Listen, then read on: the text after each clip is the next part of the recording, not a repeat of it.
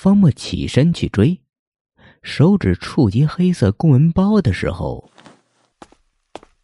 背后大厅的门开了，紧接着是一阵密集的脚步。方墨想，包的主人回来的正是时候。吴邪，他一回头，一个白色影子闪过眼前，视野立马黑暗了。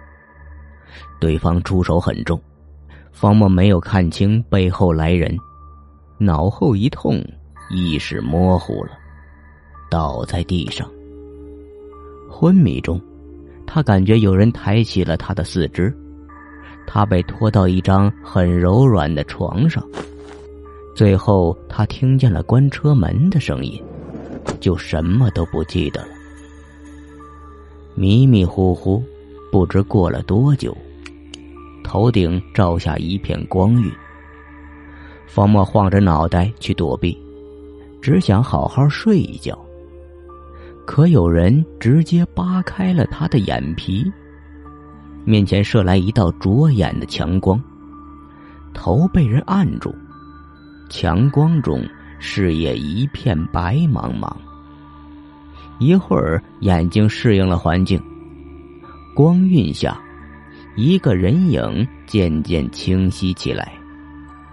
方墨浑身一触，面前抱住他脑袋的是一个戴着白色口罩的年轻人，脸很瘦，左边的刘海挡住了一只眼睛。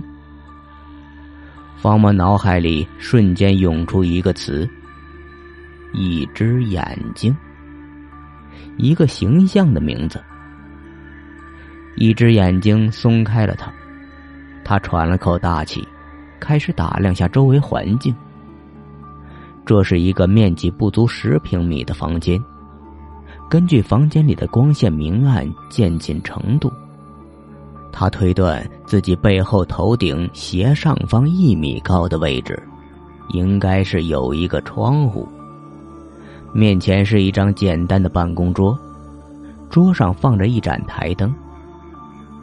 一只眼睛手里拿着小手电，看着他。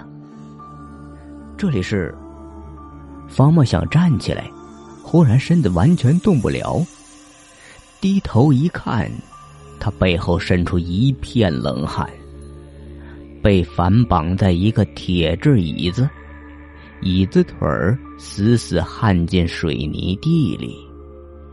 他努力挣扎了几下，放弃了。什么情况？